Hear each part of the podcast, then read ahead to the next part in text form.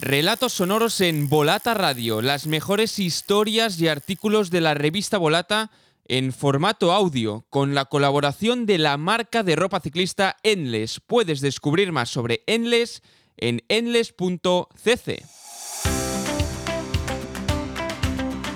Volata Radio, tu podcast de cultura ciclista.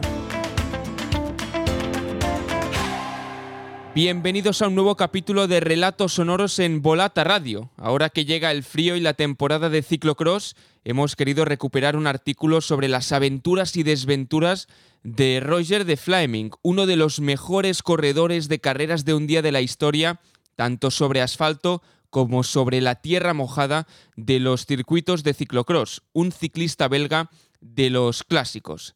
El texto, escrito por Sergio Palomonte y titulado El Gitano y Monsieur Roubaix, lo podéis encontrar en el número 9 de la revista Volata, dedicado a la tierra y al barro.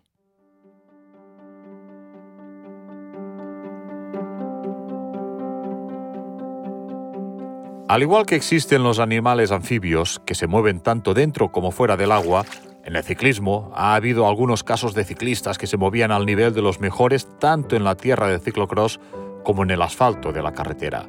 Hasta épocas relativamente recientes era habitual que los grandes campeones de la ruta pasasen el invierno compitiendo en ciclocross, algo que ahora solo hacen esporádicamente muy pocos corredores y no precisamente los más punteros. Queda así todavía más exótico el recuerdo de Roger de Fleming, considerado por muchos como uno de los mejores corredores de carreras de un día de la historia del ciclismo, y que en su vida profesional compaginó como ningún otro la dedicación al barro durante los meses de más frío para llevar después un calendario extensísimo. No en vano ha pasado a la historia como Messier Roubaix por sus cuatro victorias en el infierno del norte, la carrera que sirve de eslabón entre las dos modalidades ciclistas. Roger de Fleming vivió la bici desde muy joven en casa. Su hermano mayor, Eric, se proclamó campeón del mundo de ciclocross con 21 años, el primero de los siete triunfos que consiguió en la prueba. Era 1966 y se disputó en Beasain, la pequeña villa guipuzcoana colindante con Ordicia, auténtico feudo de ciclocross vasco. Es fácil imaginar el ambiente en una España donde las competiciones deportivas más internacionales que se organizaban eran de concurso hípico, además de la Eurocopa del gol de Marcelino ante la pérfida Rusia. También es fácil imaginar el ambiente en la casa de los de Fleming. Originarios de Eclo, una pequeña localidad flamenca en la frontera norte con Holanda, los padres tenían un puesto de ropa itinerante. De ahí le vino su otro sobrenombre, el gitano. En 1968 ganó el Mundial de Ciclocross para aficionados, dos campeones del mundo bajo el mismo techo, y pronto dejaría atrás al hermano mayor, quien, tras probar en la ruta, llegó a ganar una etapa en el Tour de 1969, se recluiría en el ciclocross para observar en la distancia como Roger ganaba, con solo 22 años, la primera carrera profesional que disputaba nada menos que la Omloop Het Volk, la tradicional apertura del calendario ciclista belga. Pocas semanas después era segundo en la San Remo, ganando el sprint del pelotón. Doce segundos antes había entrado su compatriota Eddy Merckx, con el que tuvo una rivalidad histórica en las carreras de un día, pero al que jamás pudo hacer sombra en las vueltas por etapas. Su gran lastre eran los puertos largos, pese a lo cual consiguió acabar cuarto en el Giro de 1975, el de la última etapa en el Estelvio y el duelo entre Bertoglio y el elavés Paco Galdós. Ya en el segundo año de profesional, gana en Lieja su primera gran clásica y queda cuarto en el Campeonato del Mundo de Ciclocross, ratificando así su condición de corredor anfibio capaz de moverse igual de bien tanto en los esfuerzos de seis horas encima del sillín como en los más explosivos de una única hora. Su punta de velocidad y la reputada fama de no dejar jamás una carrera por perdida le darán un palmarés a la altura de los más grandes. En 1972 gana la primera de sus seis Tirreno Adriático consecutivas y luego hace lo propio en la primera de sus cuatro París-Roubaix. La primavera es su territorio y continúa en el Giro con cuatro etapas, precisamente en la edición de la Corsa Rosa, en donde Merckx y Fuente se estuvieron dando estacazos de principio a fin, con etapas y pájaras que han pasado a la leyenda como las del Blockhouse o el Stelvio. Es ya un corredor asentado en el pelotón, y de qué manera.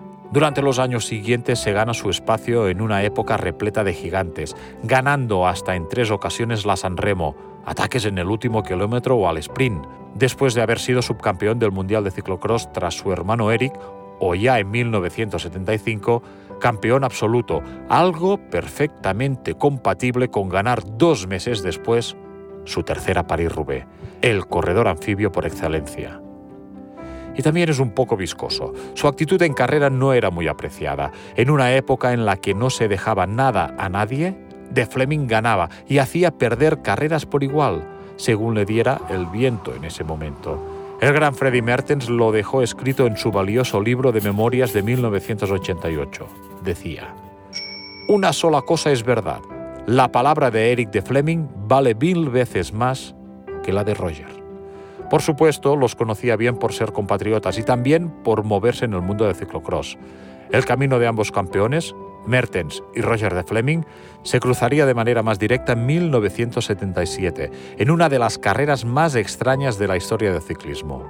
Ambos habían alcanzado y dejado atrás a un Merckx tardío, era su última temporada, en el Koppenberg, con más de 80 kilómetros por delante. Mertens, que jamás logró ganar un monumento, pero sí dos veces el Mundial, pinchó y en vez de esperar al coche de equipo, continuó con la bici de un espectador. Los jueces lo descalificaron, pero en vez de abandonar la carrera, continuó hasta la meta colaborando con De Fleming. Fue una polémica mayúscula porque el Tour de Flandes es algo más que una carrera para los belgas. Se habló de compra porque De Fleming tenía mucho interés en ganar el único monumento que faltaba en su palmarés. Solo hay tres corredores con algo así y porque a todos extrañó la actitud de Mertens, un corredor con mala fama y no muy bien visto por gran parte de la afición. Años después se sabría que hubo mucho dinero de por medio y en la citada biografía de Mertens incluso un contrato reproducido íntegramente donde se especificaba que, de cara a la temporada 1977, de Fleming trabajaría para Mertens en la Rubé y al revés en la Lieja. Los amaños siempre han existido en el ciclismo, pero por lo general siempre son verbales. El aficionado al ciclismo no lo entenderá jamás, pero yo lo repito de nuevo, nosotros éramos corredores profesionales. La historia dice que De Fleming ganó su cuarta Roubaix aquel año y que en Lieja el jovencísimo Inol obtuvo su primera gran victoria porque era otro al que le daban igual los acuerdos y las galanterías. Todavía siguió compitiendo hasta 1984, con 37 años y al contrario que otros muchos compañeros de generación. Y lo hizo con mucho éxito.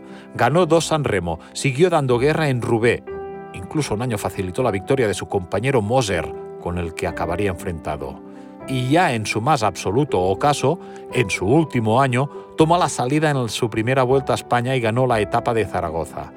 El gitano cuenta además con un palmarés tan extenso que puede ser tentador arrinconar su brillo en el ciclocross e incluso en pruebas de seis días, con victorias en plazas tan importantes como Gante o Milán y con Patrick Sercu nada menos que de compañero, pero sería faltar al engarce que sirve de continuidad entre su hermano Eric y sus cuatro París-Roubaix, la de un corredor que afrontaba todas y cada una de las carreras con la ambición de ganar y que sabía aprovechar lo aprendido en el barro para ganar en sitios tan variopintos como Lombardía o Flandes. Después se metió a director deportivo, es quien da la alternativa a un joven Lefebvre en el GBMG de 1992 y especialmente a comentarista deportivo. Conocido por sus opiniones gruesas y sin mucha medida, frecuentemente sus declaraciones aparecen en medios y diarios de la poderosa y articulada rama mediático ciclista belga. Son muy recordadas sus declaraciones cuando Bonen, en 2012, igualó su récord de victorias en París-Roubaix. Dijo, no tiene el mismo valor.